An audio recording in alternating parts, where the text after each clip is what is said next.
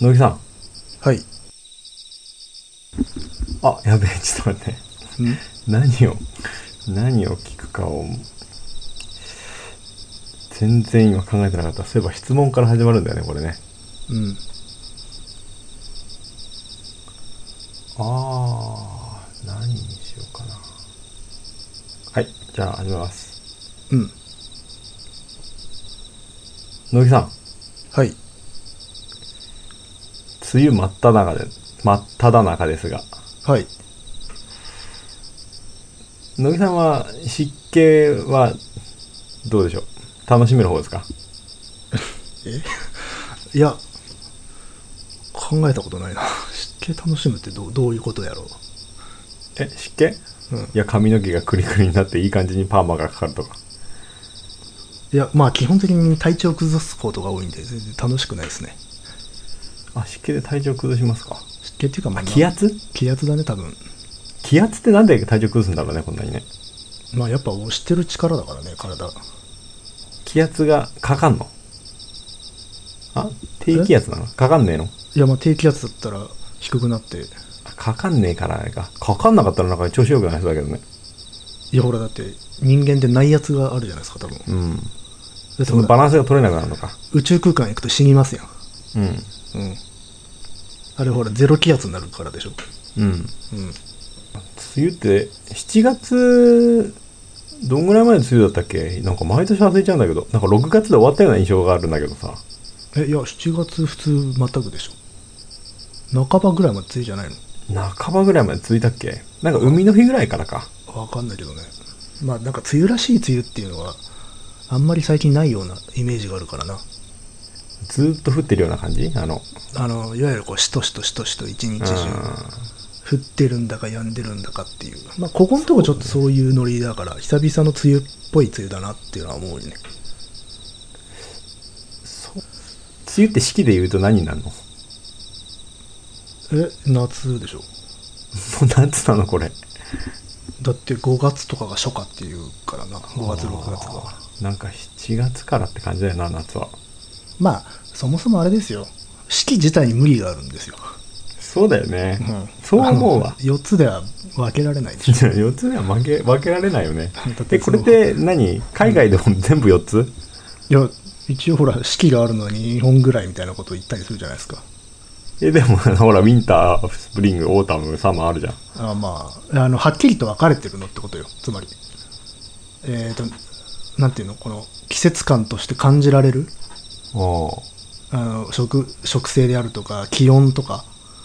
うん。でも海外だってあるじゃん、季節。でもだからそこがほら地域によってはあんまし変わらない地域であるとかあるいはこう雨季寒季とかに分されてるパッキリとしちゃってるとかうん。いわゆるこう名前に見合ったその四季の何何に応じたこうノリっていうものをちゃんとこう繰り返すのは日本ぐらいだよみたいなことなんじゃないですか。そうか。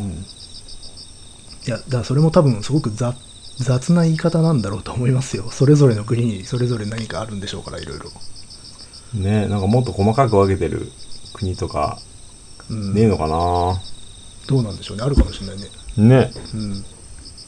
まあ、何でもほら日本はなんか いろいろと自然に対するこう表現が細かいとかさうん分類が多いみたいなイメージあるじゃないですかまあそうねなんか風とか雨の名前ねいっぱいあるもんねまあでも僕は普通にやっぱ四季ってのは無理だろうなと思いますよ、ああそうだね、うん、うんうん、いやいや梅雨って大体みんな嫌いじゃんだ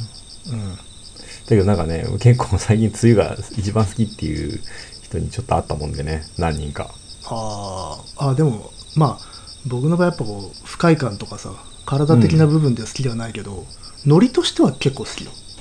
ノリやっぱこう、なんていうの、活発に外で活動できなくなるので、みんなこう家で物思いにふけってるようなイメージあるじゃないですか。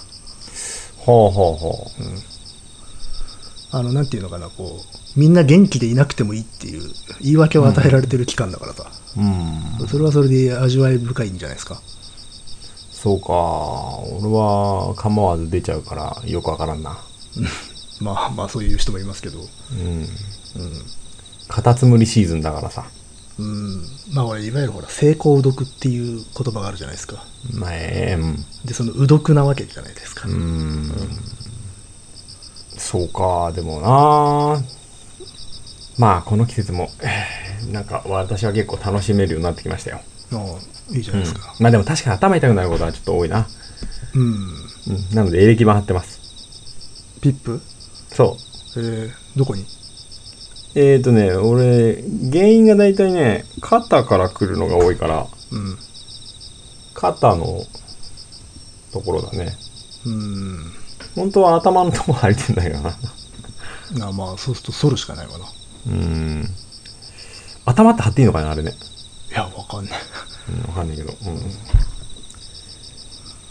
ああなるほどまあでも、そ僕はそんなに体調以外では嫌な感じはないですという時なるほど。わかりました。まあ、配信される頃に梅雨が終わってた ら、まあそうねうん微妙ですけれども、始めましょう。はいカエサルの休日です。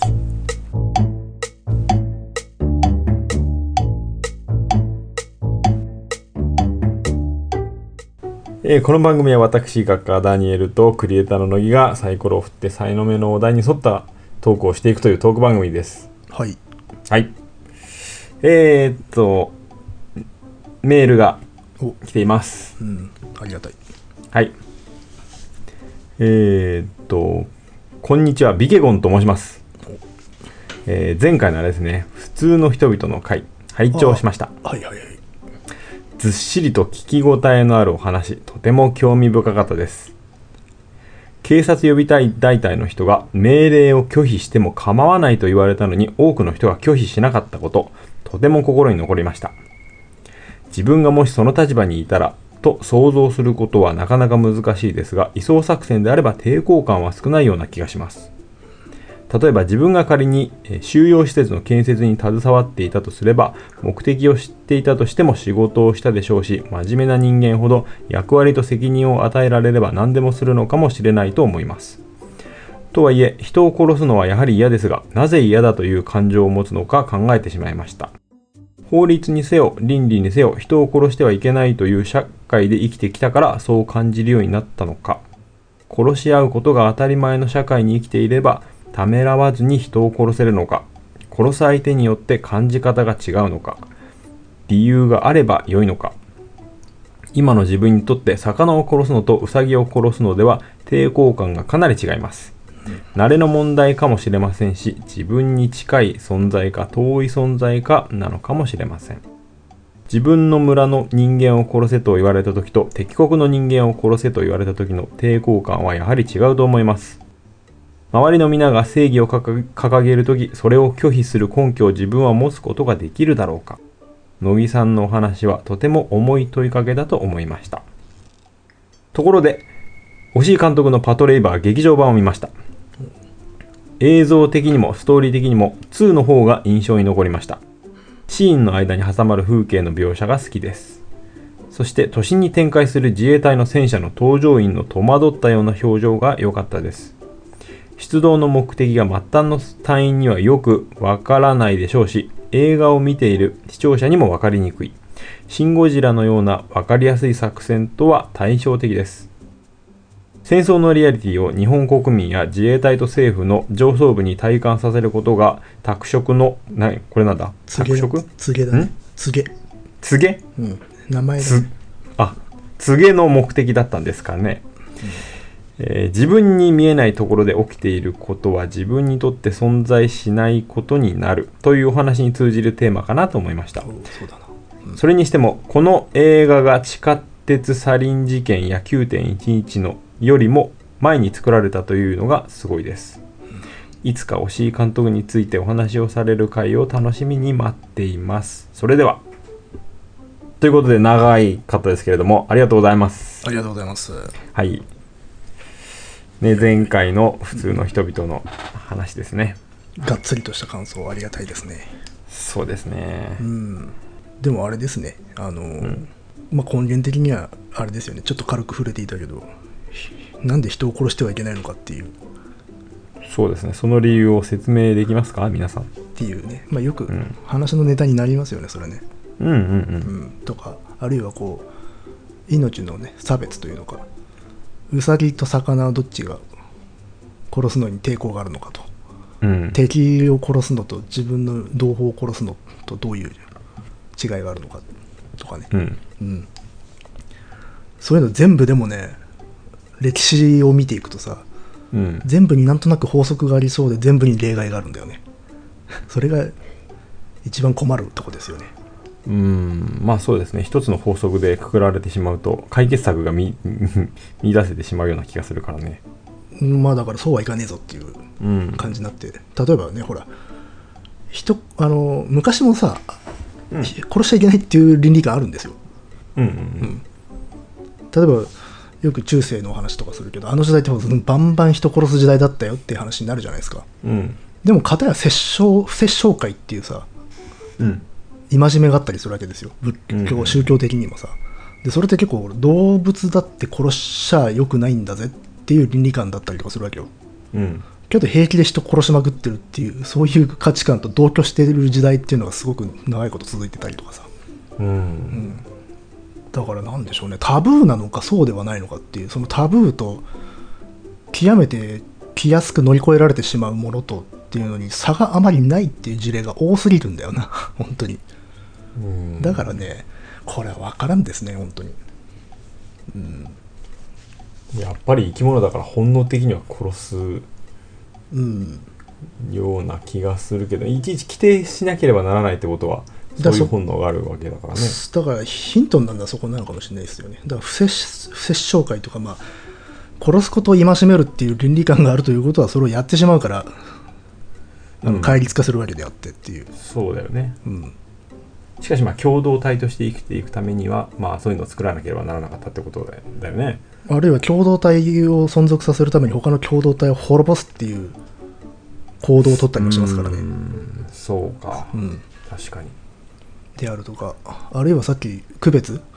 うん自分同胞うんを殺すことと敵を殺すことっていうのも結構重いそれテーマで例えばこの間の話したようなあのホロコーストに関してはあれは同胞ですよですからね。うんうんあのホロコーストがホロコーストが極めて特殊なのっていうのはじあの自国人を大量に殺してたりするわけですよ。うんうんもちろんほらポーランドとかに他のヨーロッパにいたユダヤ人に対する攻撃っていうのもあるんだけどあのドイツ国内にいたキスあの国籍もあとずーっとそこにいあの暮らしてきた生活基盤も全部ドイツっていうドイツ人も殺してるわけだからでも一緒に生活してきても何か理由が与えられるとやっぱりうんだからそ異こ質なのものに思えてしま共う同体から抽出されるっていうか解体するんだよね、うんそのそこに何かマジックがあってそのマジックが、あの今まで一緒にいたものを違う共同体違う、まあ、異なるものにしてしまうっていうマジックがあるっていう、うんうんまあ、それはだからなんでしょうねそれが一番過激なであのなんていうのかな発動の仕方をしたものだったりするわけでしょ、うんだから実は違いっていうのは花から目に見えて違うものではではなかったりするところが怖いんですようん突然違いが発生するっていうことがあり得るっていうそうだね突然なんか出生のことが言われたりするよねねまいあまだにねそうねそういうのもあるし、うんうんでも実はそれに全くなんていうのかな医学的な根拠はなかったりとかするわけじゃないですか、ううんんそうですねうん例えばイユダヤ人なんてのは、ね、あれ人種的に規定しようとしたのはナチスがそういうふうにしようとしたんであってそもそもそういう区分で分けられてる人たちでないので、うんうんね、ユダヤ教徒が古くはねユダヤ教徒がユダヤ人なんであってっていう、うんうんそれがいつしかそのよう人種と同理になってしまったっていううんだからその違いっていうのは作り出されるんですよ、うんうん、生まれるんじゃなくて。うんそこが一番怖いんじゃないですかなるほどなるほどまあそんなようなっていうとあとなんですがパトレーバーですかパトレーバーですねうんいやなんか見ていただいたということでそうだね僕がまだ見てないのにね あすごいねやっぱえ印象に残るのは2作目ってのはまあまあそうだろうなとは思いましたよあそうなんだうん押井監督がやったのに2つあんのあえっ、とパトレーバーの劇場版はににえっ、とねえー、4作あるのかなあるんだけどまあそん3なあんのえー、あえっ、とね一作に三アニメーションが3作とうん、あとまあここ最近でちょっと実写版で作られたものがあって、へええーとまあ、全然知らそのないな中でアニメーションの 2, 二本最初の2本を押井さんがやっておりますわねでそのうちのそのやっぱ2本目うん劇場版えっ、とあれザ・ムービーかうんがやっぱし何でしょうね一番押井さんらしいというかあの人が一番作りたかったのかなっていうような作品ですよ、うーんまあ、戦争ですねでさっき言でもあれですよねビリオンさんあのそのなんだろう普通の人々とつなげてたけどあの、目に目に見えないものは現実としてあるのかっていう話っそのよくわかんないのに出動するみたいなていうかあのあのただだから普通の人々でいう移送作戦で直接の死に関わっていないとそれは存在していないものに等しいっていうのはいとはいまはあいうん同じような感じで戦争というも日本人にとっての戦争のリアリティっていうのはうん非常にあやふやだっていうのがテーマなんだよ。うんうんうんでその中ですごく象徴的なね戦闘シーンが出てくるんですよ、パトレーバー2ってあの幻の爆撃シーンと言われているシーンがありまして、これはねすごいですよあの飛行機とか爆弾とかをほとんど映さずに空中戦を描いたっていうでこれはまあもちろんあの なんていうのかな実はトリックなんだけどある種の、あのただすごくリアルなのね実際にそういうなんていうのか戦闘の風景であるとかをシーンで映さなくていわゆる指令室であるとかモニターの動きとかね、あるいはいろんな人たちのこのむあの更新、うんつとか通信だけで醸成されている戦闘シーンみたいなものがあるんだけどあれ、ま現場は映らないんだ、全く現場映らない、えーとまあ、一瞬断片的に映るんだけどでも、うんいわゆる戦闘的なものは一切起きてないはいはいはいですごくリアルなのあそうリアルなんだそこがでもこの映画の一番のテーマの部分なんですよおお、なるほどだから目に見えているものと目見えないものとかね、うんうん、うん、あるいは存在している戦争としていない戦争っていう話なんですよ、そうだよねでもさ戦争中なんてさ全貌を把握できないわけだしさうんだから全てそ自の分情報のやり取りの中で、結節の中でしかこうちあの認識できない戦争っていうものを描くんですよ、自分が一旦を担ってるにもかかわらずねそうそうそうそれぞれがシステムの中に組み込まれていて自分たちがすあの役割を果たすんだよ役割を果たしてるんだけど、それが何のあの機能を担っているのかとかがわからないでみんはいなはい何のために自分がそういう行動をとっているのかを理解していないで結局誰がこの戦争を始めているんだっていうのがわからないっていううん状態の中で推あの進行していくある種の戦争という仮想空間はいはいを描いてるっていう結果ひどいことであったとしてもわからないやっってていう。る時は淡々とうんして進んでいくわけだねただもちろんこの映画に関してはなんでそんなに現実味のない現実っていうのかその目に見えない戦争みたいなものがあるのかっていうのは、まあ、ちゃんとネタバラしはされるんだけど極めて現実的なあの実は、んあのこう仕掛けが施されているっていうのがまあ話の種なんだけどただそれによって問いかけるわけだよその犯人が犯人がいるんだ犯人いる犯人はいるんだけど犯人が、まあ、ある種の幻想をねうんあの東京都民に仕掛けるっていうへえ戦争という幻想を仕掛けるっていう話ですね、うんそれで前ね僕はあの、まあ、戦争映画と言っていいのかわからないけれど抗義の意味では戦争映画だっていうふうに言ったらそこなんですよ、戦争を描いてる映画じゃなくなくて戦争について語っている映画だっていうはいはいっていうとこですかね、パトレーバーって何なんなんですかまあ、つまりこういう話になってしまうぐらいその劇場版の特に2ではパトレーバーが活躍しないっていう映画なんですね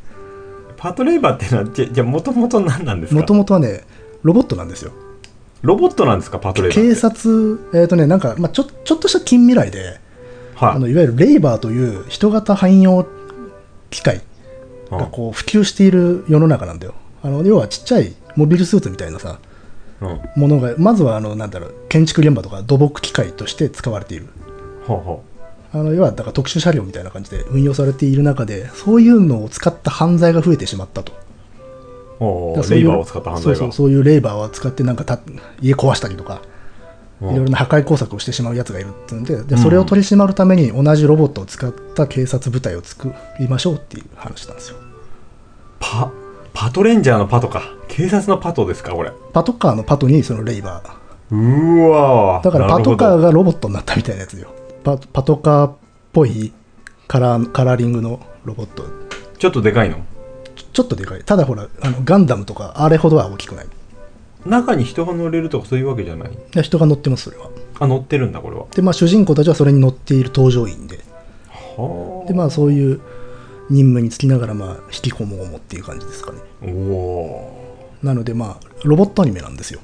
ーロボットアニメでしたかでそれをパトレーバーの1作目と2作目のあ劇場版の1作目と2作目で1作目は一応ギリを通してまあまあそれが活躍するいわゆる普通の活劇アニメーションなわけですようんうんで2本目になって、まあ、1作目はまあまあ当たったんで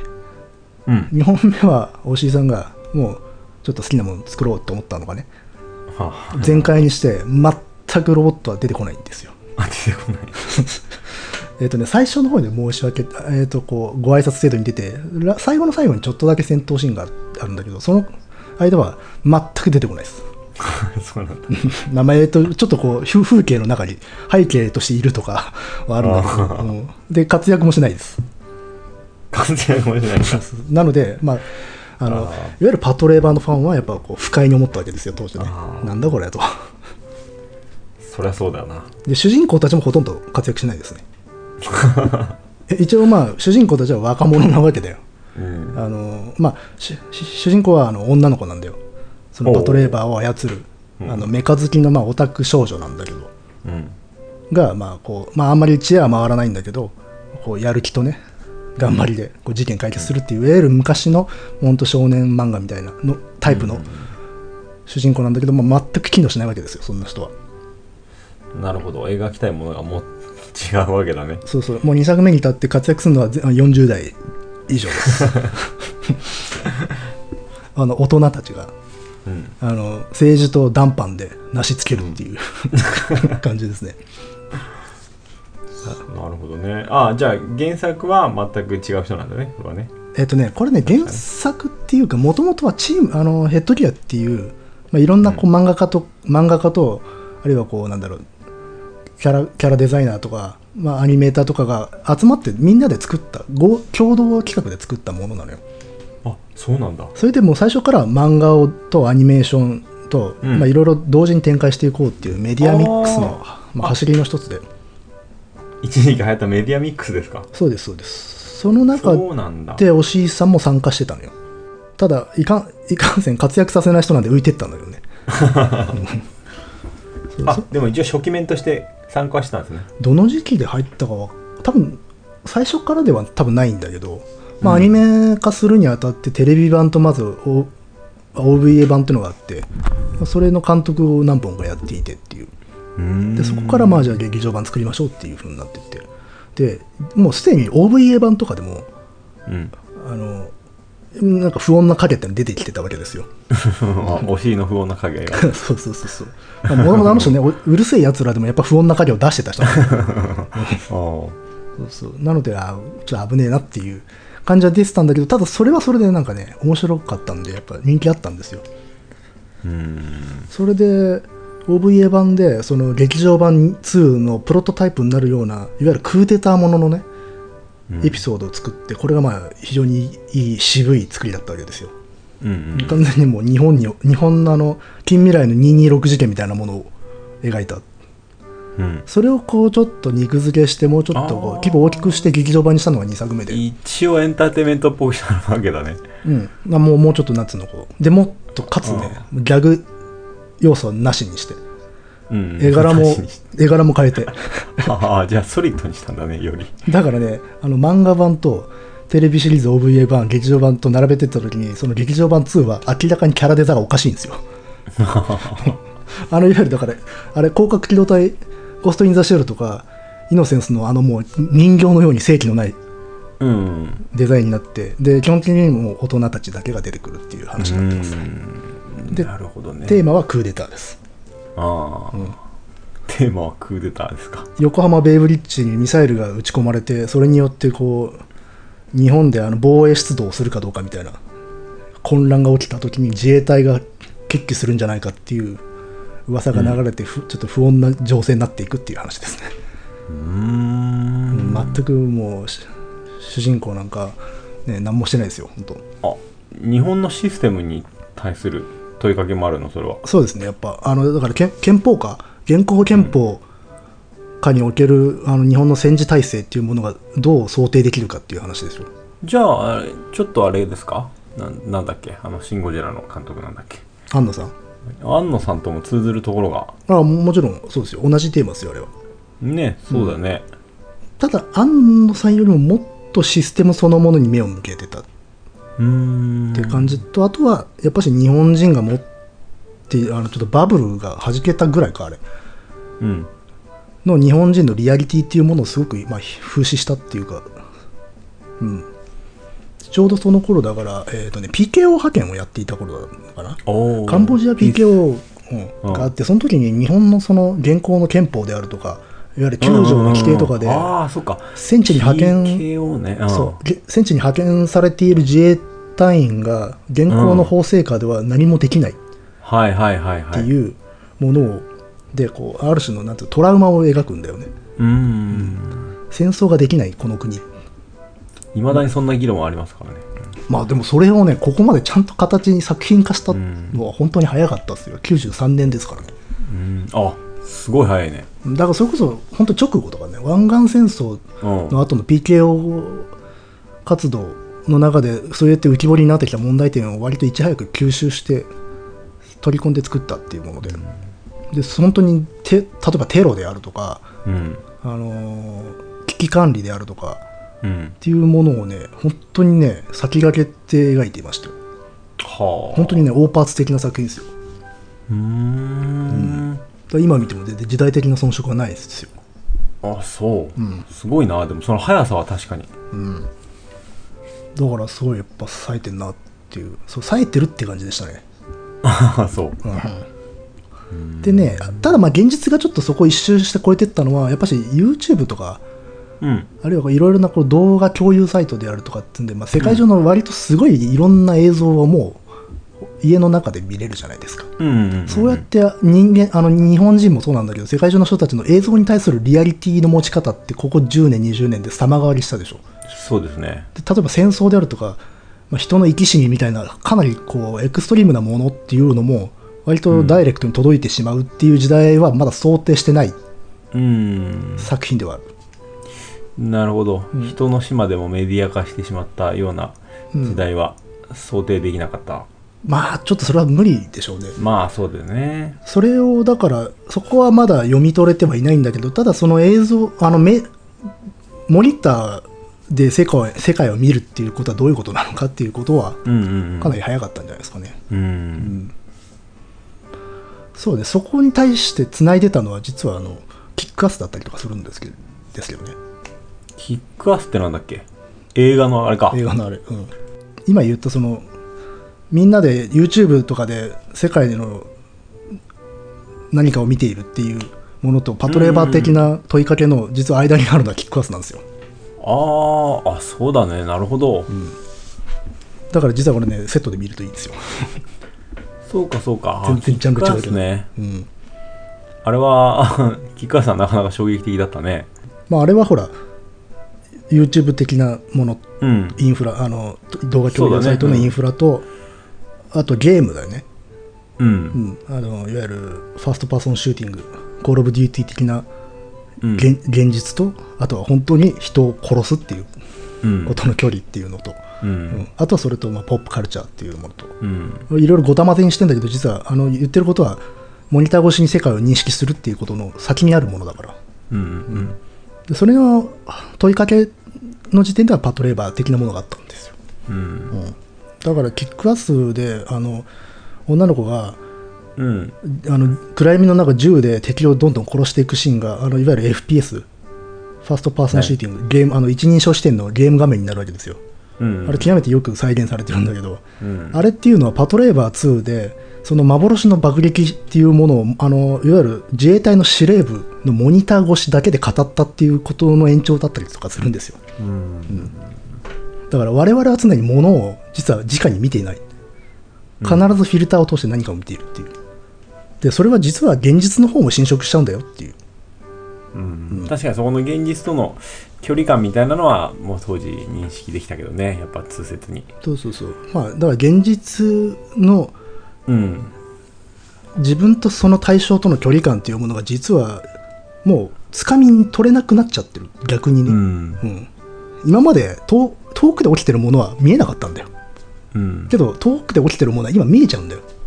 うんそうすると今度は自分の手の届くものと自分の手の届かないものとの認識の差をどうやってつけるかっていうことを人間は自分でしなきゃいけないんだけどそれは非常にあのいろいろなものをぐらつかせるんだよね、うんそういうような話ですかねちょっとここここら辺でこの話は畳まないとついてしまいますよあーでもあれだな、うんキックアスだったかなあそこで必要に現代美術作品が壊されていくのもそう考えるとあれだねあの作品は極めてねそういうの意識的でしたよああ意味があるなありますよそう考えてるとうなうんあれですごいね、まあ、全く能天気なねバカバイオレンス映画なんですけどあまあそうも そうそういうね様相をよ装ってるもんねその皮かぶってんだけど中で言ってることは結構し、あのーシビアっていううか、んなかなか一致の聞いたこと言ってる映画なんですよあれうんだからぼ僕はそこのあのなんだろう一連のそのゲーム画面あの FPS のシシーケンスから親父を助ける助けようとするところまでは本当にゾクゾクしましたよ、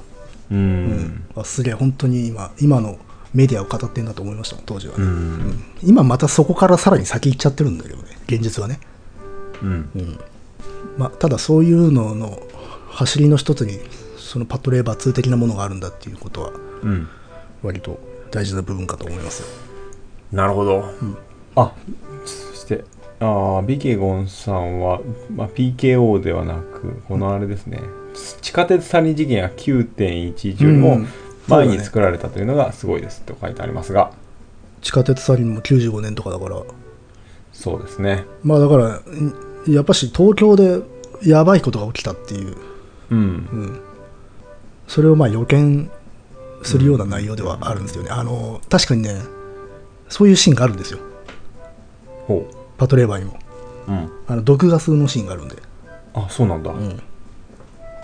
その時にどう対処するかみたいなえー、とそれはまあある種のなんていうのかな、まあ、トリックで終わるんだけどただゾッとするシーンです後々を知っている者にとってはってことそう地下か空かの違いだねああなるほどただ地下鉄ではあーでもまあ地下鉄もねうんパトレーバー描いてるんですよねおおそうそうそうそうあの事態を解決する時にのいろいろなこう象徴的なシーンで地下鉄が語られるあのね、この映画ね東京のね動脈みたいなものを常に見せていくんですようんまず水路、表の水路、うんあるいは飛行、は空、空のルート、あるんあるいは地下鉄っていう、そのうん東京が脈動しているその脈を見せ、血管のようなものを見せていくんだけど、その中に地下鉄があるわけですよ。で、はいサリン事件ってのはやっぱ地下鉄で起きてるものなんですよね。うんうんうんだからこその脈動を断ち切るってことですかう、中からね、毒を撒いたってことですよね。ううんんその恐ろしさっていうか、だから攻撃は外側からされるんじゃないんだっていうことよ。うん攻撃が常に内側からあるんだっていうパトレーバーは常にその目線ではあるんですよ、うんうん、あの外で起きている戦争とかあるいは敵性敵敵敵というもの何かがいたとしてそこから攻撃されるっていうものがいいわゆる額面的なリアリティだったんだけどそうじゃない本当の恐怖とか本当の敵とか本当の攻撃っていうのは内から生まれてくるだろうっていううんでそれは自ら作り出すものなんだっていううんで文字通り東京が戦争を作り出してしまうっていう話なんですよ起きてないのにうんなのでそういう部分ではなんかこう通ずるてあの通底する部分はありますよね。あのさうんすごい根本的な ところなんだけどさうんあのパトレイバーとかじゃパトレイバーだとちょっとややこしくなっちゃうんだけどさうんそういうさ映画化する時ってさそういうだから推しとかさ監督がつくじゃないですかうんでも大体そういうのってさ原作はアニメだとかだったりしてうん原作のアニメテレビ版があったりして原作者がいたりして、うんそこで映画化するってなるとそういうななんか大御所の監督とかが出てきたりするじゃんうん。それでなんかげ原作者はそれでいいいいのいやだから押井さんは原作者から嫌われる人で有名ですよ、そりゃ映画化するときそうかさ何原作映画版の原作を作っていいの映画版のああだからそれはだからあれでおしょ話を、うん何を話し合い映画化するかっていうのは本当作品によるんじゃない原作の中にある一編を映画化しましょうっていう、例えばだからパトレーバーの劇場版の1作目と2作目は、まあ、原原作っていう言い方おかしいんだけどあのコミックとかにはない話ですよコミックは全然違う話なんでオリジナルストーリーオリジナルストーリーですねただ原型となるのが OVA の中にあったとただパトレーバーはそれ、うんさっき言ったようにちょっとあの作品の経緯が作られた経緯がややこしいので参考にならないんだけど、例えば「ゴースト・イン・ザ・シェル」うんはあれはあの広角機動隊の原作の中の一編ですよ、うんなるほどだから原作に即して作っててでそうかうんイノセンスもそうあそうなんだあれも原作の中にあへーるだから原作っていわゆるあの短編集というか連作みたいなものなんで、い一編一編独立した話があるわけでその中から、あのひ抜き出してるっていう感じなのでうんうん原作通りで「うるせえやつら」っていう作品をあの人昔作ってたんですけどうんテレビシリーズと劇場版も、えっと2作かあってあれは原作者はもう あの嫌ってますよ星井さんの作品をああそう高橋留美子先生はああそうなんだまあやっぱドタバタコメディなわけですよはいそもそもはねうんそれをあのやっぱこう不穏なものにしてしまったんでねあの人は星井さんあは、あうん、これね実はテレビシリーズからそうなんですよテレビシリーズであの人はやっぱ演出やってるからおかしいんですよやっぱうーんでそれがまあやっぱ炸裂してしまうのがビューティフルドリーマーなんだようんでもさすがにまあ何ですかねいきなりあれやるんじゃなくていっす劇場版作るとき1本目はギリ立てするんですよね そうなんだそうするとまあまあ原作の雰囲気うんあのその同じ世界観で、おも面白いものっつって、まあ、旧大点を出す、うんで2作目ってなったら、まあ、1個目ちゃんとやったろっていうことで あのなんか本域を出してしまうっていうのがこれは うるせえやつらもパトレーバーも共通してますよねはあはでもやっぱしそうなってくるとやっぱどちらがこうね印象に残るかってやっぱ2本目なわけですよねあほうなるほどねで意外にも広角もそうかもねああそうだね広角もね1作目いはいですねまあ割と割とこうソリッドでうん堅実な作りなんだけど2作目の情緒はあれ完全に押井さんですからねそうだね炸裂してるのは2本目って感じがするねそうそうそう2本目のああいう情緒っていうのはむしろあのシリーズは否定してきたものなんでうんうんうんだ例えばだからそパトレーバーに参加していた伊豆淵さんっていう人がねいますけどその人もやっぱし2作目はなんだかなって言ってますもんねあのイノセンスはうんうんへえクラシックなものが多すぎるっつってうんああいうものはないからあのすごく研ぎ澄まされた世界観だったのにああいうものが出てきてなんかすごくしみったれた感じになってるみたいなことをインタビューで読んでうわやっぱ同じふうに思うなと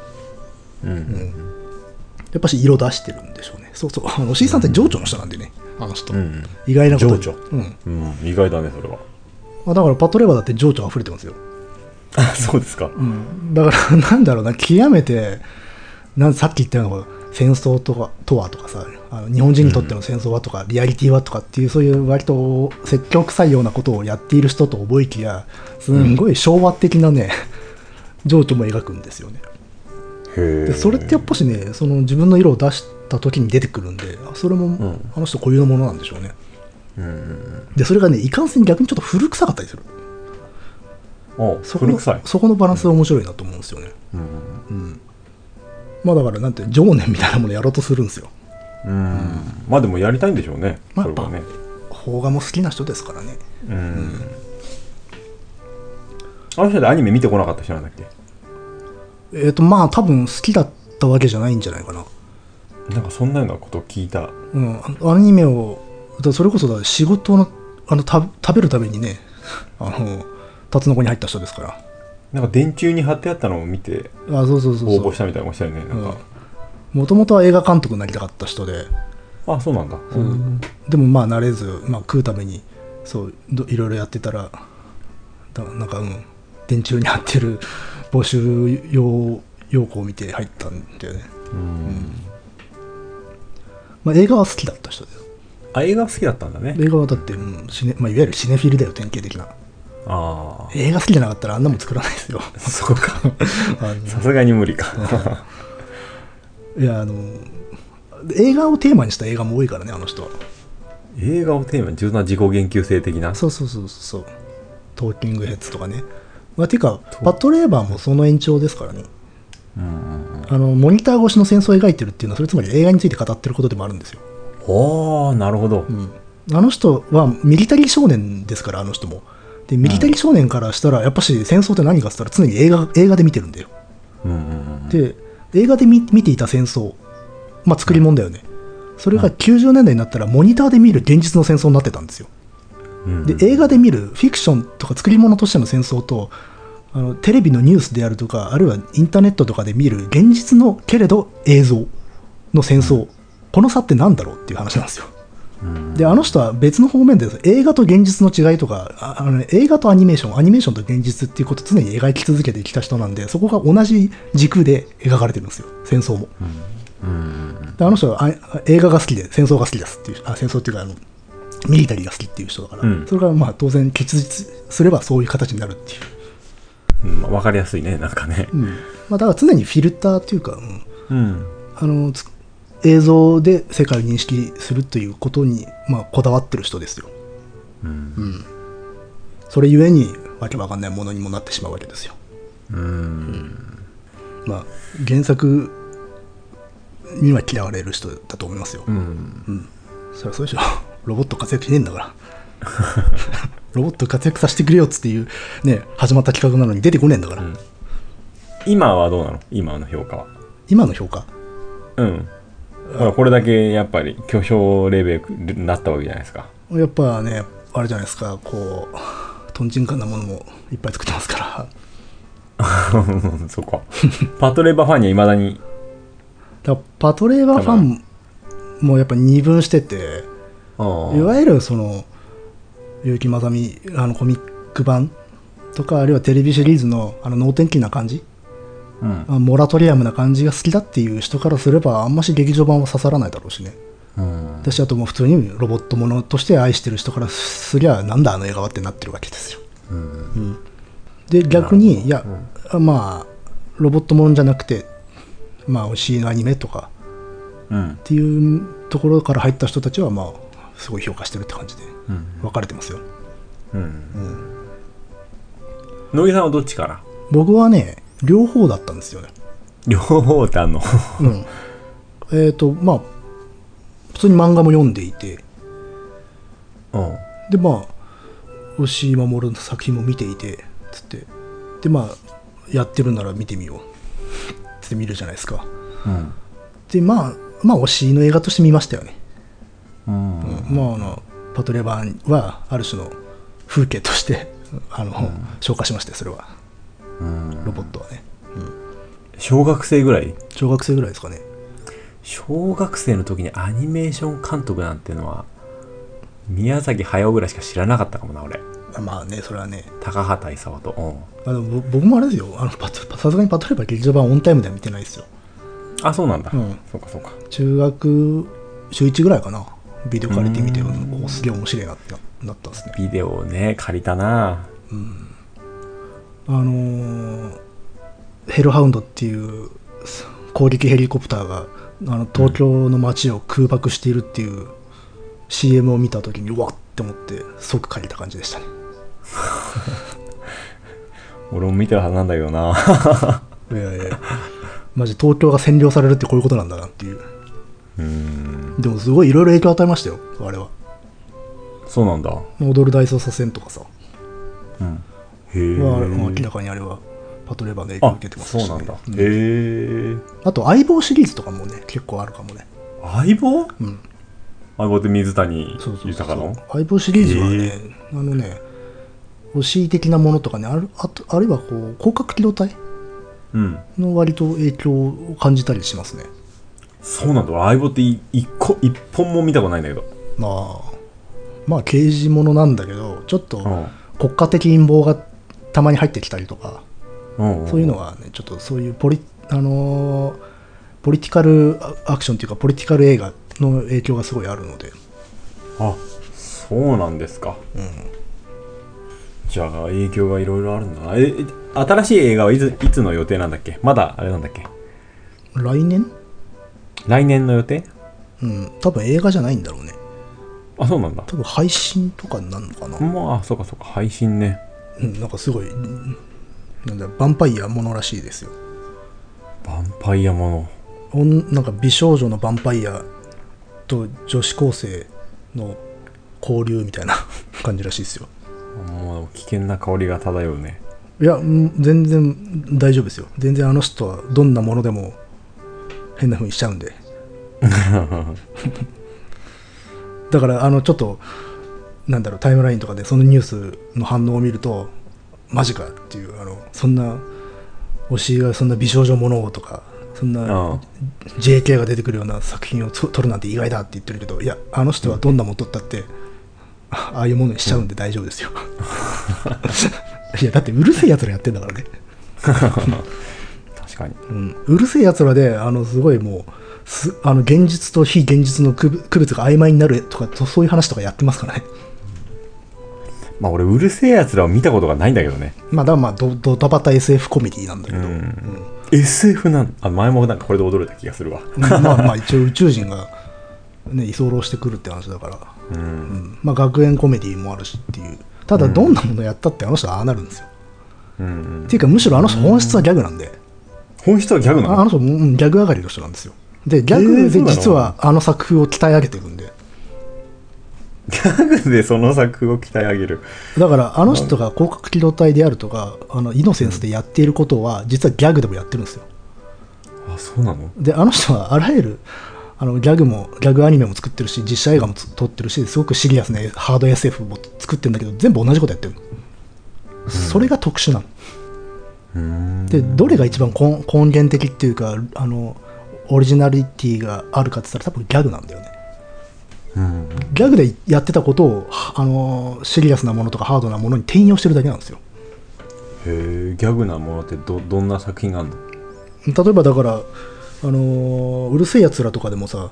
あのメガネっていうやつが出てくるんですようんそいつがこう脳書きを垂れる延々と難しい言葉でて、あの弦楽的なねうんあのうんちこ垂れるっていう長々と喋るってそういうギャグシーンがあるんだけど、それは他でもやってるでしょシリアスな映画でも、パトレバーでもやってるしイノセンスでも散々やってるよね、だから例えばイノセンスでバトーとかトグサとかが、あの例えば命とかあるいは命とそれ以外物質との違いみたいな話をするじゃないですかうんそれと同じノリであの立ち食いそばとか牛丼とか朝ごはんについて喋るんですああそういうことかでそういうものを喋るとギャグになるでしょうんだから手段が全く同じなのただ何を喋るかの内容でシリアスかギんうんャグかの違いが生まれてるだけの話で実は本質的に全く同じことやってるだけなんですようんうんであの人はそこにこだわってる人であの手段によって作風が生まれるんではなくて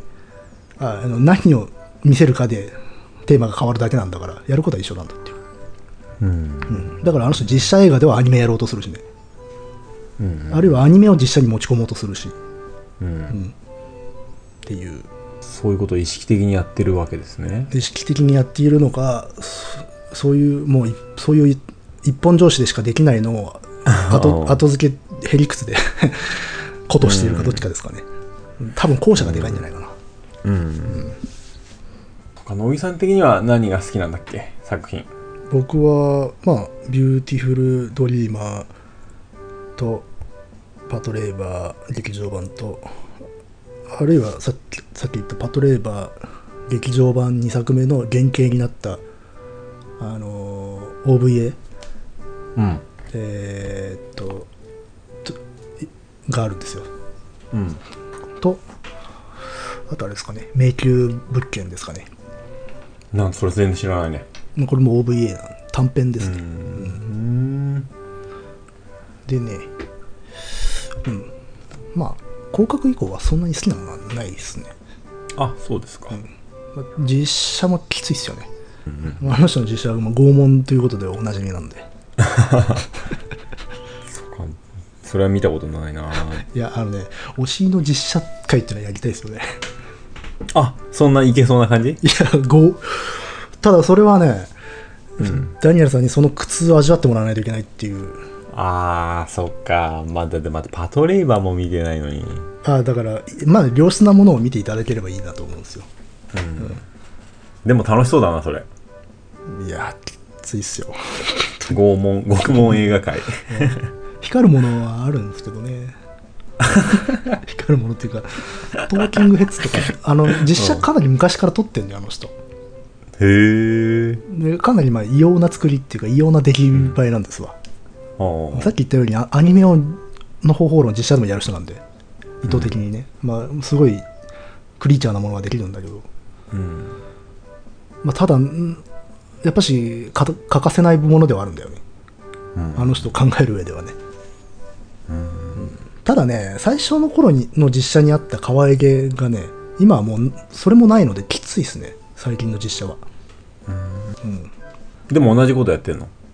同じことやってますね同じことやっているんだけどなんつうんだろうな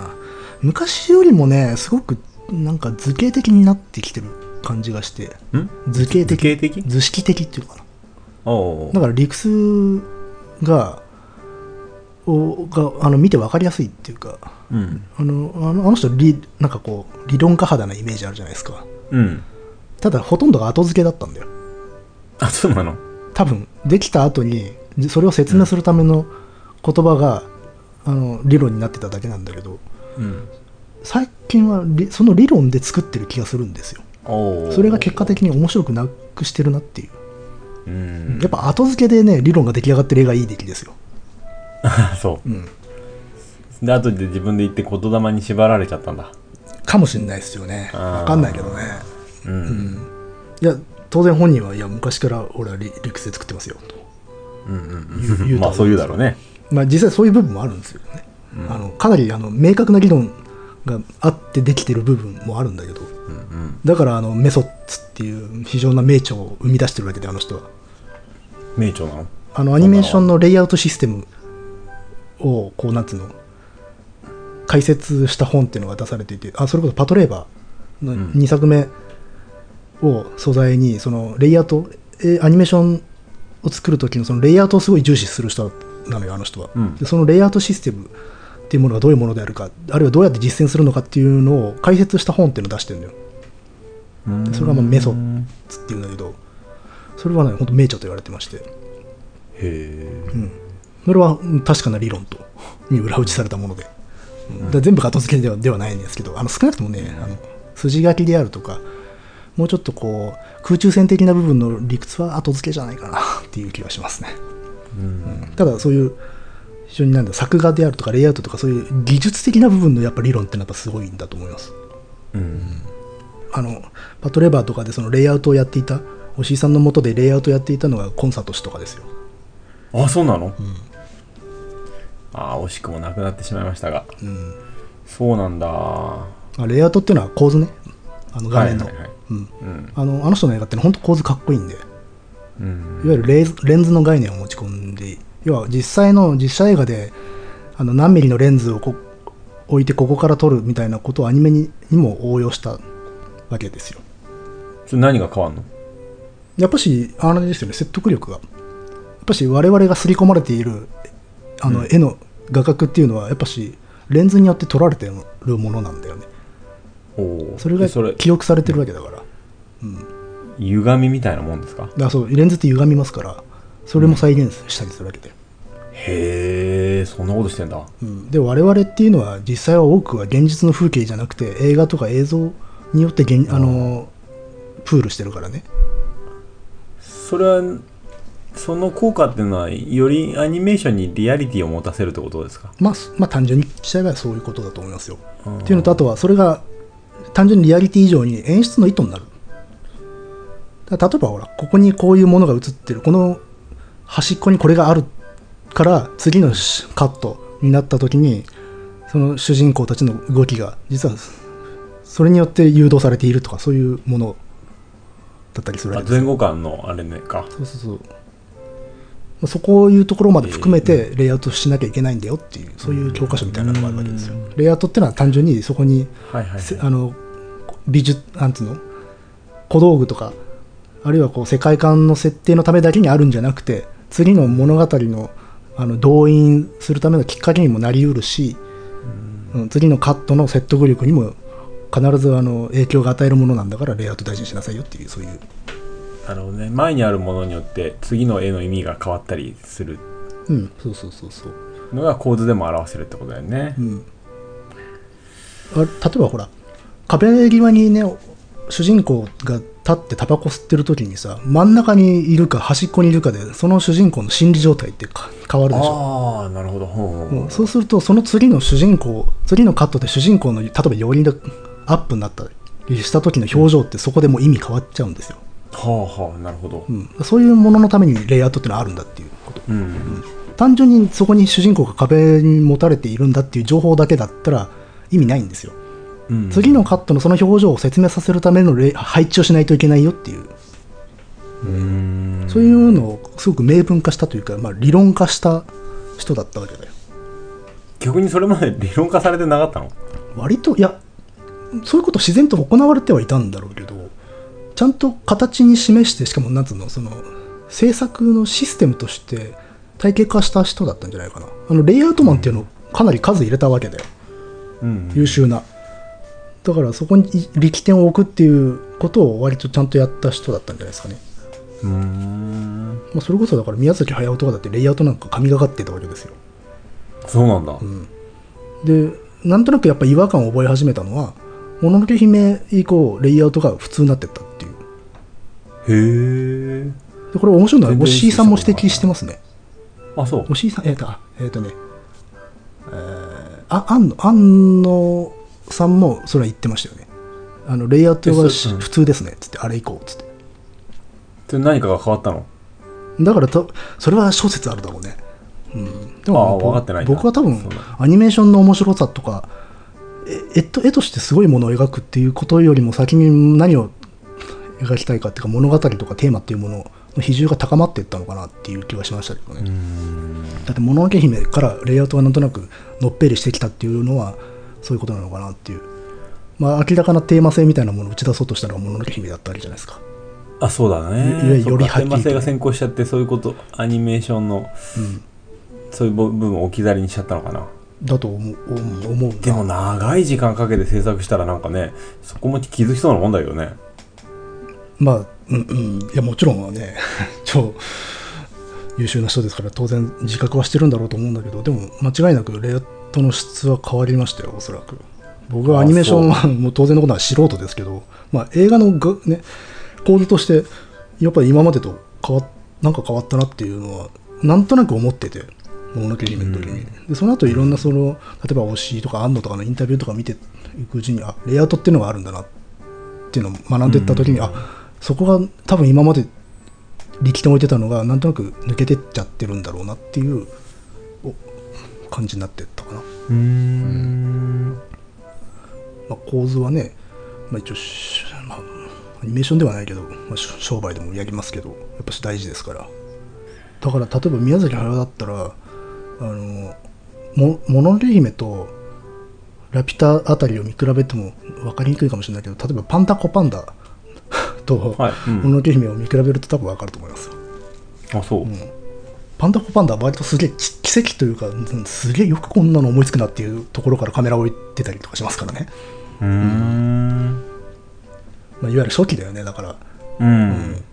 だからやっぱしああいう作画的な部作画というかそのビジュアルの部分に注力するって体力勝負なのかなって気がするねうんパンダコパンダってストーリーは誰が考えてんのあれはなんかもともとなんだあれ絵本かなんかなんかあれはオリジナルは別であるでしょ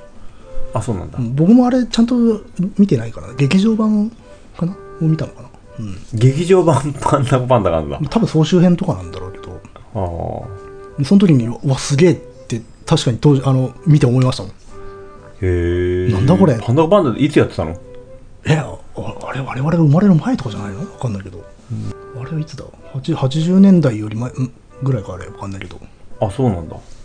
うんいや全然まだジブリなんてない頃じゃないですかうんそうだよね、んちょっと待ってパンダゴパンダあもう全然72年ですよおおー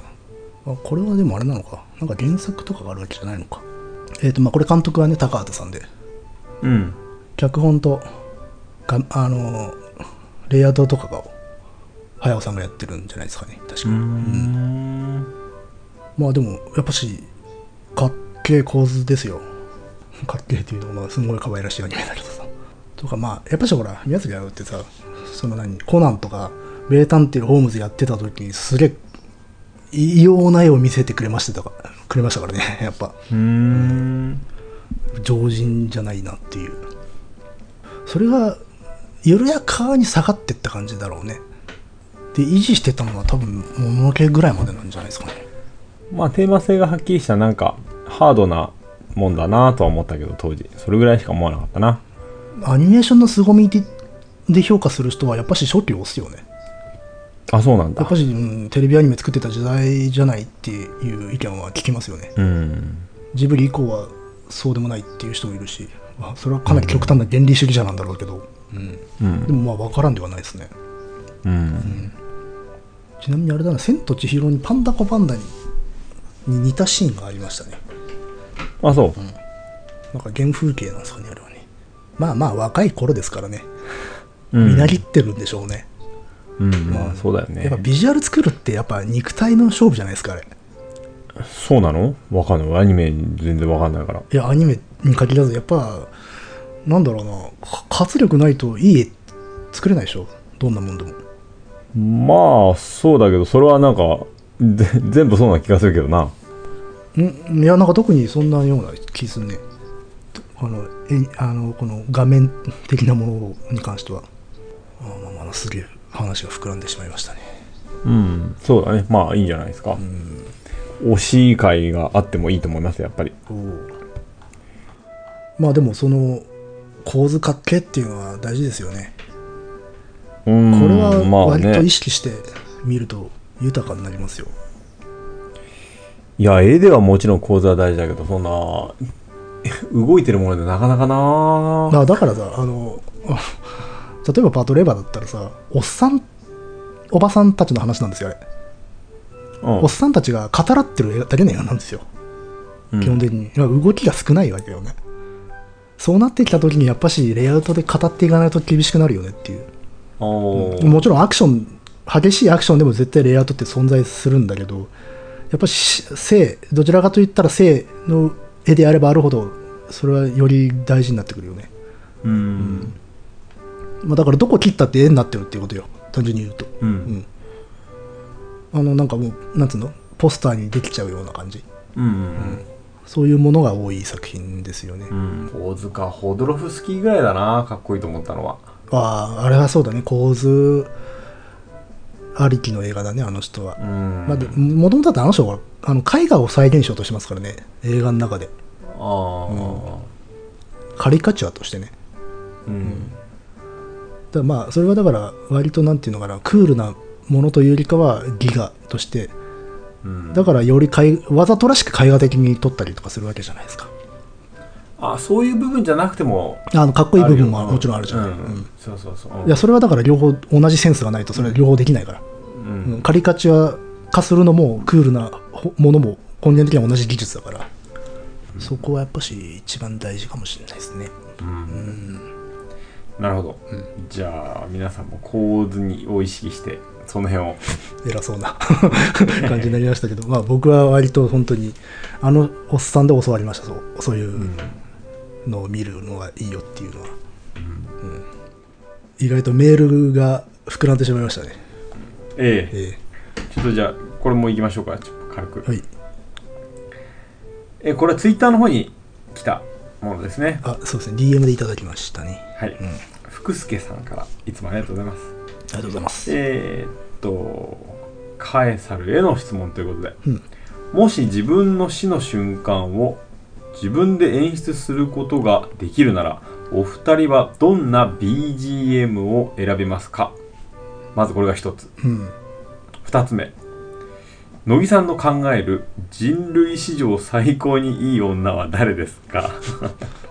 過去ダニエルさんの答えは奥さんに決まっているのでこの質問は乃木さん宛てとさせてくださいいやいやということですじゃじゃあどうしますまず一どっつちからでもいいですよ一つ目からいきますか一つ目からいやー死の瞬間を演出することができるこれはだからもう本当さっきのような話の延長でもう自分の主人公にした映画ってことを考えたらいいんじゃないですかうんどんな死に方によって BGM はまあ変わるわけでね、まあ変わるねうんよくね何人がどうやって死ぬのがいいかとか話したりしますけどまあねこれはわかんねえからなまあ単純にこれ自分の組織でこれかけてほしいとかっていうでもそういうことじゃねえだろうな死の瞬間 演出だまあか死らの、瞬間演出だからね、やっぱ映画でしょそれは自分が息を引き取った時に流れる BGM じゃないですかああ息を引き取った時か、 なんかなすごいありきたりの答えしか出てこないなありきたりかどうかもわかんないけどまあそこはひねってもしょうがないってのあるけどねひねってうんなんだろうなやっぱピンパッと出てきたのはピンク・フロイドとかだなあコンフォータブリーなんとか、ウィッシュ・ア・ヒアとか、ブレイン・ダメージとかかあな。アッサンド・ゼロとか。すあの今辺は好きだな。そのノリですっげえ安直にクリクリムゾンでエピタフとか思ったけどえそれはそれは全然ダメだろうと思ったけどあでもあれかなムーンチャイルドとかいいかもかなムーン・チャイルドか、あ。意外にでもそういう系で来るね。まあ割とストレートじゃないですかそうだね。お互い。まあ今 まあちょっとあれだけどプログレ縛りになっちゃってただけだけど、うんあとなんだろうなそうだね。プログレ以外で考えよう。 意図せずプログレになっちゃったけど。なんとなくね僕はあのなんだろうこう自分のし死に際に流れていてほしいと思うというかなんとなく死に望むような歌として好きなのは平沢の「マーメイドソング」とかが好きですかねマーメイドソングでどんなやつだったっけえーとねあれはね何に入ってたっけあれサイレンか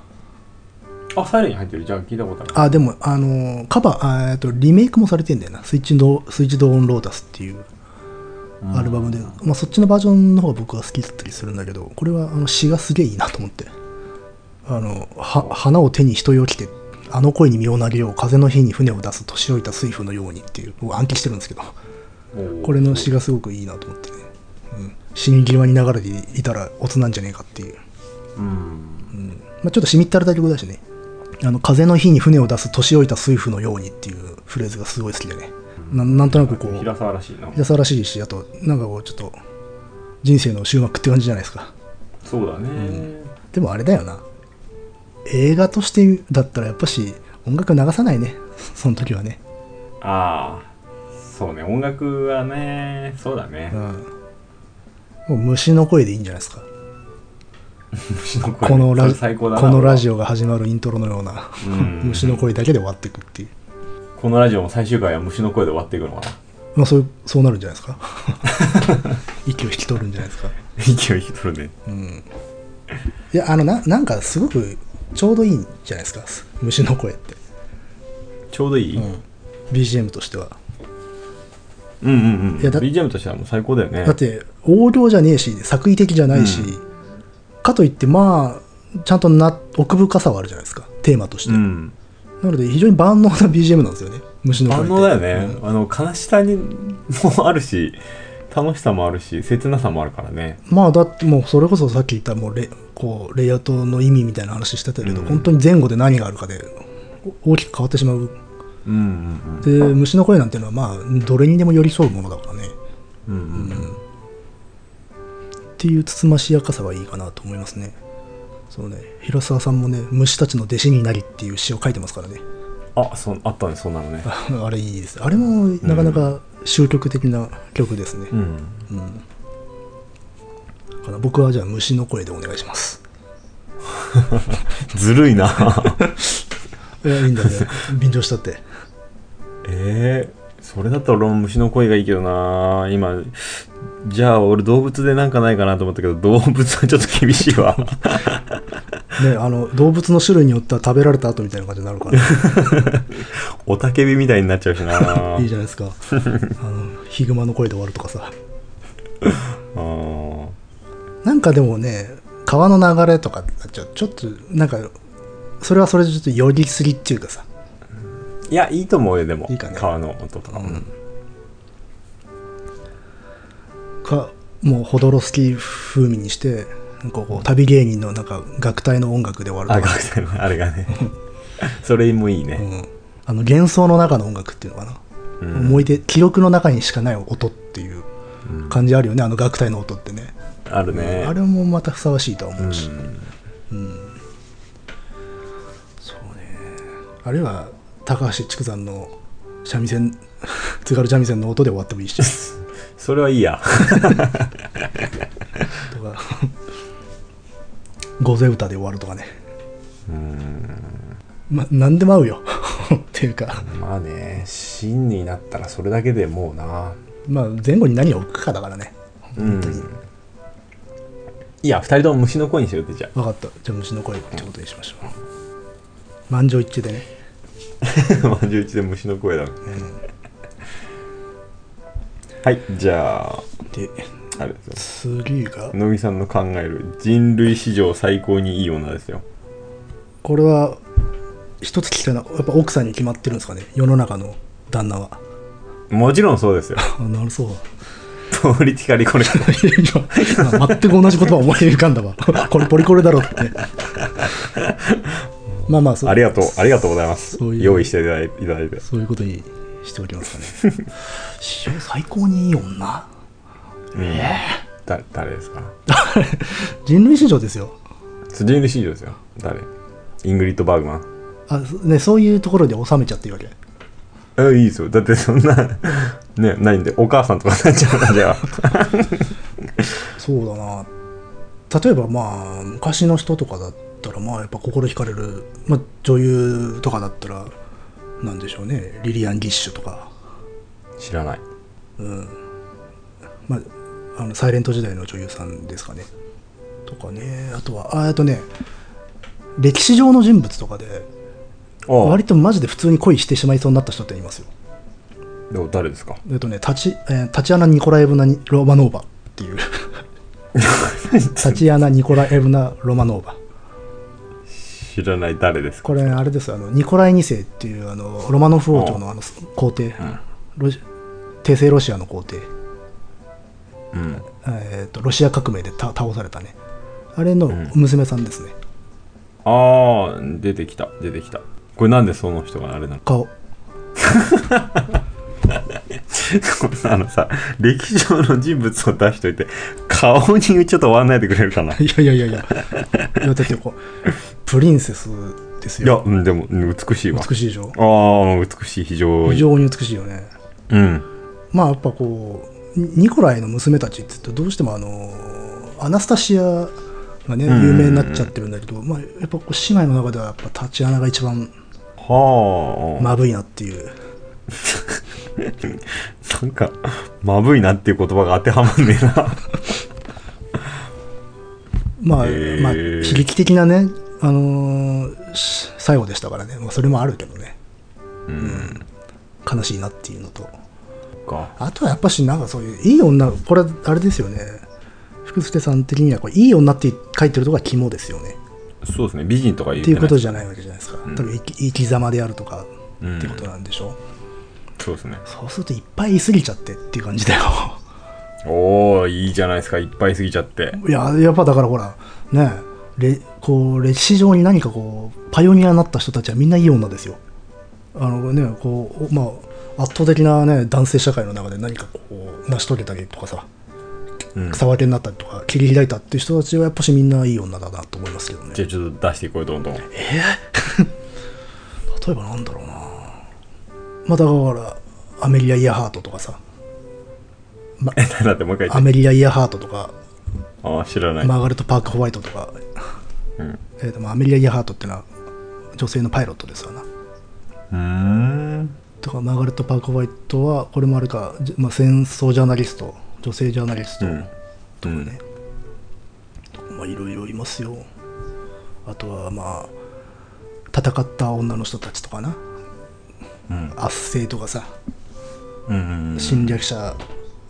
から立ち上がって戦った、まあ、古代から伝説になってるような人たちとかさいいるじゃないですかうんうんうん例えばなんだほらブーディカとかさえブーディカ今の話からして出てくるのはあれじゃないのジャンヌ・ダルクとかが出てくるまあいやのおな同じジャンンルですよ、あそうですまかあ、ブーディカってあれであのイギリスのケルトの女あの女王女酋長さん、うーんまあ、ローマ帝国の侵略に対してこううん抵抗運動をした、まあ、上傑うんさんとかね、そういう人たちとかひかなるほど心惹かれますよねあるいはこれしダニエルさん知ってんじゃねえかなルーベンスなんかが絵描いてんだけどトミリスってういう、んん何トミリス知らないトミリスっていうのは、まあえーとまあ、マッサゲタイ族っていうあの紀元前にあの中央アジアのステップ地帯地帯とかで活躍してた遊牧民うんの、まあ、女王とかね知らないまあこれは割と画材あの絵のテーマになってるんで作品が結構あるんですようーんあとはああれかなあおとついかな、うん300やってたんですよあれであのあれの2作目2作目があんだっけかありますあの帝国の進撃ってやつあれなんかであのーあいつえーとほらなんだっけアルテミシアっていうのが出てくるじゃないですか、うああいんう知らないけどああいうのもいいですよね女海賊っていうのうーんはあのハルカリナソスの女王うんうんあれを、えー、とエヴァ・グリーンっていう女優がやっていてそのエヴァ・グリーンがアルテミシオンやってるっていうのであこれは切り殺されたいなって思いましたよね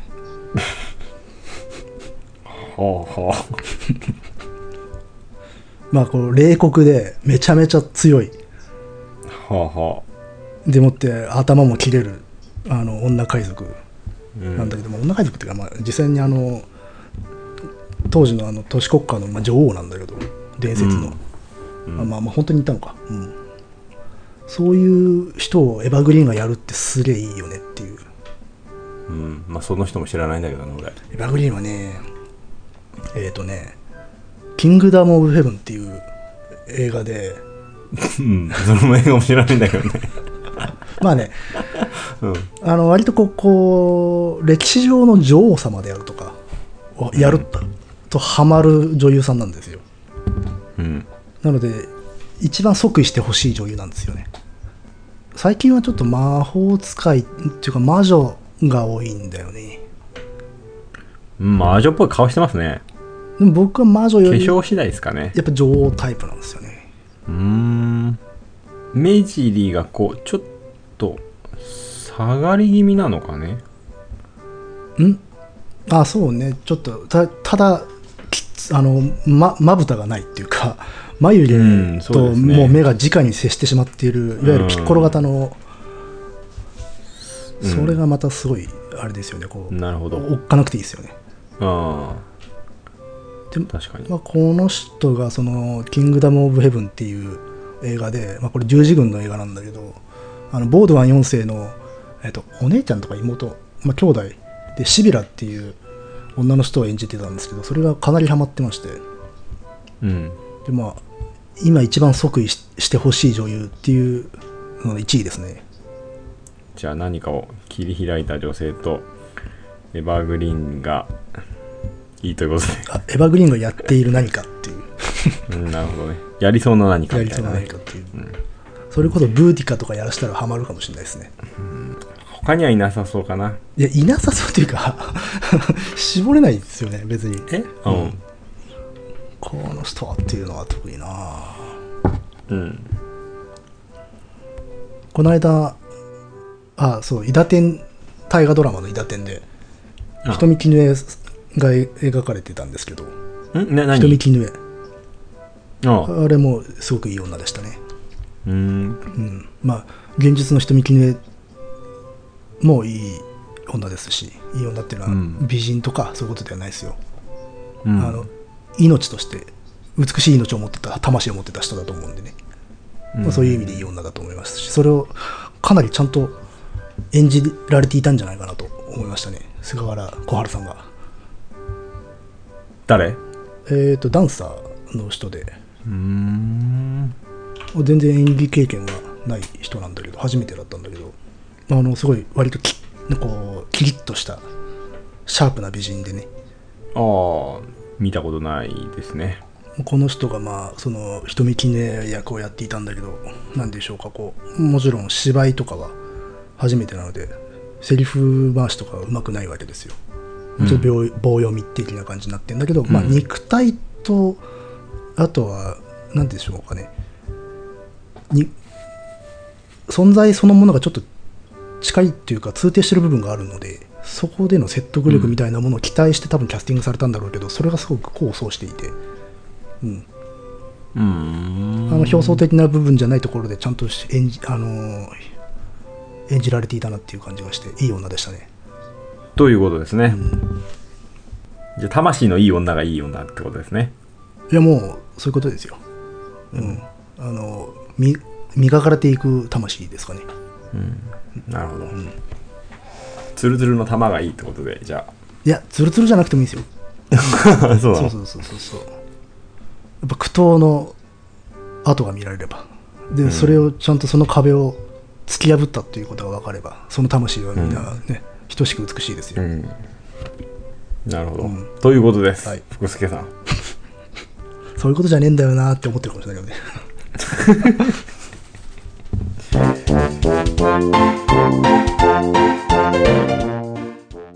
はいじゃあ今日は時間がもうあれなんでダイヤ推しがなちょっと気になるなやっぱなああぜひまあ見てください、うんわかりましたじゃあまあ新作は来年ということでうんそれまでには必ず見ますあとあれだね大友克洋もねやるああそうだねなんだっけまだあれしか見出ししか見てないやあえっ、とまあオリジナルのアニメーション、えーなんだっけタイトル忘れちゃったんだけど、うんえおオービタルなんあとかそうだそうオービタルなんとかだ、まあ、SF のオリジナルアニメーションプラスなんかバーターなんだかなんだか知らないけどあのアキラのうん、あのコミ漫画ベースのアニ再アニメかへえそんなのもあるんだうん多分そっちは監督やらないでしょうねおそらくああそうなんだうーん僕はあんまりね実はそんなに期待してないですまあうん、うんそうだよあねの多分オリジナルの方の作品は完成するの10年後とかじゃないで すかとかあるいは途中でなくなってしまうかわからんまだだから油断できないですよってことようんまあそうねうん、まあアニメアリアキラの方もちょっとこううんまあもちろん見るけどね完成したらうんでもやっぱ、まあもちろん見るけどね昔のような熱量では待っていないなってとこあるな、そうですねまあ、漫画は僕も好きですけど、うんうん、うん、好きだけどね僕もねまあ確かにあの熱量ではなまあ、ちょっと今やる意味があるのかなっていう話ではあるしうね、ん実はいやわかんないもしかしたらものすごいコミットメントしてるかもしれないじゃない、そうかうん、いやオリンピックもやるしさうん実はそこだけのような気がする んでまあえっ、とまあ,、うん災あの震災以後以前みたいなことは描けるとは思うんだよねうんただそれを出しすぎるとアキラじゃなくなってしまう気もするのでそうだねここはだからさじ加減が非常に難しいテーマだと思いますようんっていう感じまあ気合い入れすぎると滑るからなうんしあとあの途中で頓挫するっていう可能性僕は本当危惧してるというか、うんあるいはすんげえ時間かかるっていううんスチームボーイ10年以上かかってますからねか完成させるのにそしてちょっとあれだったからなうだからまあなんていうのか生温かいというかまあうん軽く期待するぐらいでいいんじゃないですかねまあ推しも同じ感じ吉井さんは逆に違うベクトルで 期待してないというかなんかやべえもん作っちゃいそうだなっていううん感じですかねなるほどうん楽しみだなでもまあねやっぱり期待しちゃうとこは期待していかやも楽しみにしちゃうとこあるなう当然見ますけどね全て、うんまあもちろん見るただこうすげえぜっていう感じにはなれないうん、うんあのいずれもどちらもそうだねじゃあということでいい今回はそんな感じで終わりにしたいと思いますはいはいご意見ご感想などは dice.caesar.gmail.com dice.caesar.gmail.com までお願いしおます願いしますそれではお